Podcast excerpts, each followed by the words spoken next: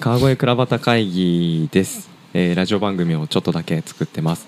今日はですね、えっと1回目の川越倉端会議 3, 3名のゲストの方に来ていただくんですけれども、えーそのうちの一人で、えっと80%の荒木真人さん。はい。はい、お越しいただいてます。こんにちは。もうちょっとマイイク近めで喋ってもらいましょうか。は、はい。ありがとうございます。荒木さんと僕の接点なんてお話、あんまり皆さん興味ないかもしれないですけど、はい。そんなにまだね、接点そうですよね。お会いするのって2回目ですか？二回目かな。ね。えっ、と去年、はい。ちょうどこの奥の公民館でイベントやってましたよね。えーと10月27かな。そうですよね。はいはい。どあれ島田平さんのあそうですそうです。ですね。ていただいてリノベーションの話をってところで初めましてだったんですけどね。そうですね。なんかその後にあのまちづくりキャンプを一度はい。うん2017年の末ぐらい、はい。あのお声掛けいただいて、はい。ちょっと僕あの参加できなかったんですけども、うん。うん。なんかやっぱり気になっていたものの、はいそしたら大工町ができてた。何かしら動いてるっていそう感じですね。何かしら動いてるなと思ってこの大工町あれですか、まあ荒木さんが中心になってそうですね、まあ、80%のメンバーっていうんですけれどもやはり、まあ、あの鈴の屋グリーンコーヒーの時の展開とはちょっと変わって。はい。やっぱりあの鈴の屋がオープンしたことでメンバーの鈴木剛さんはやっぱ店がうん。もうメインになってくるんで月曜日定休以外はまああの営業してますから、まあ、大工町の方の工事にはまあ直接的になかなか携われなくて。であとはですねあのメンバーの松ヶ澄不動産の松ヶ澄もやはり会社をちょうど引っ越したっていうタイミングがありまして年末年始に。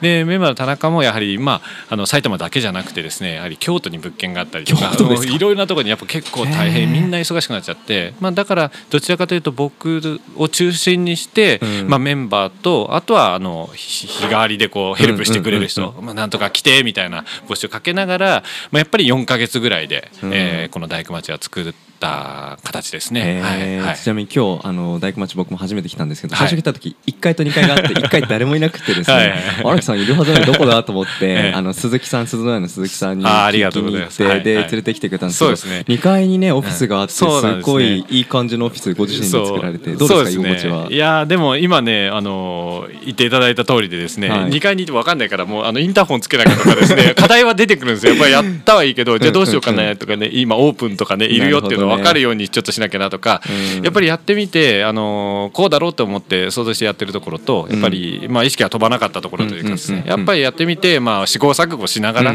まあ、工事の段階も全部そうですけれども、まあ、手探り状態が続いてて、うん。まあ、それでもなんとかこう運営を開始したっていう まだそんな状態です。いいですね。で、はい。さっきあの冒頭ちょっとありましたけど鈴の屋さんとかグリーンコーヒーとはまた違った形で作っていくっていうお話。そうですね。で改めてこの大工町のコンセプトとか、はい。あとこれから先あの、ね、2月にオープンしてそうですね。でこれから指導していくというタイミングですけども、はい。どんなふうにここの場所を使って人の関わりとかそうですね、んまあ、向こうは飲食関係ということでこちらはまあ職場ですね、まあ、ワーク働く場所として、まあ、あの川越にまあ調べた僕が調べた限りではこういったシェアオフィスとかコワーキングスペースがなかったのででやはりあとはもういろんなとこでなさってるのは大抵駅前とかビジネスマンが一時利用とかっていうのが結構多かったりするんですね。でもそことはちょっと違う、まあ、川越ならではのっていう考えるとやっぱりこう一回ちょっと離れても地域のど真ん中でうん。コワーキング働きの場新しいスタイルのっていうのこれをちょっとどんなものになるのかなっていう、うん。まあ、ちょっと興味本位でですね。なるほど。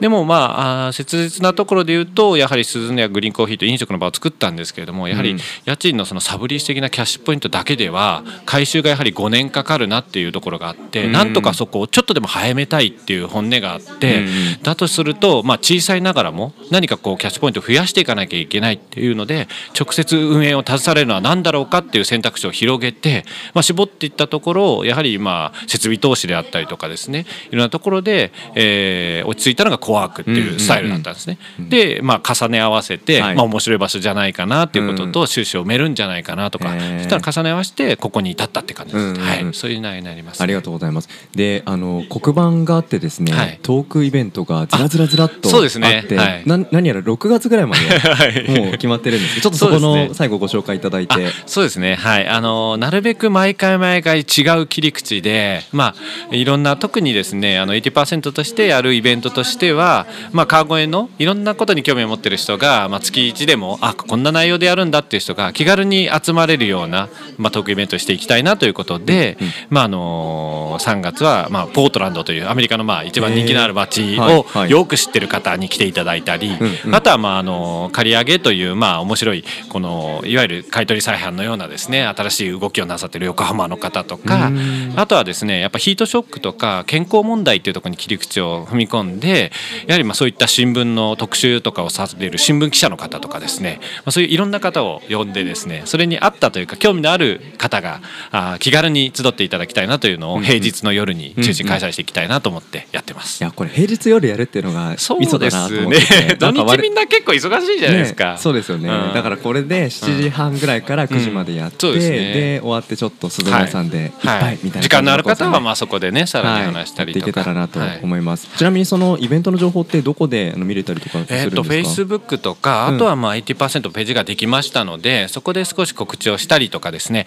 あとはまああのまとまってまたあのいつも船橋若ちゃんにレポート書いてもらってますけどまあ、あはい。そういった形で紙にしてですね、うんうん。少しこう店頭でというかですね、うんうん。撮っていただけるようなあアナログ的な、うんうん。やっぱりそれもアプローチ僕たちはいつもそうやってきてますんで,、うんうん。いいですね。そちらも作りたいなとは思ってます。あの今日来て、はい。あのこのコワーキングスペース、はい。ちょっとうろうろさせてもらったんですけど大工町のなんかレポートみたいなのがね、はい。ありますよね。はい。だからぜひあのこのリスナーの皆さんもぜひぜひ。はい、ぜひ来ていただいて見ていただけたらなとはい。思います、はい。では本日はよろしくお願いします。ありがとうございます。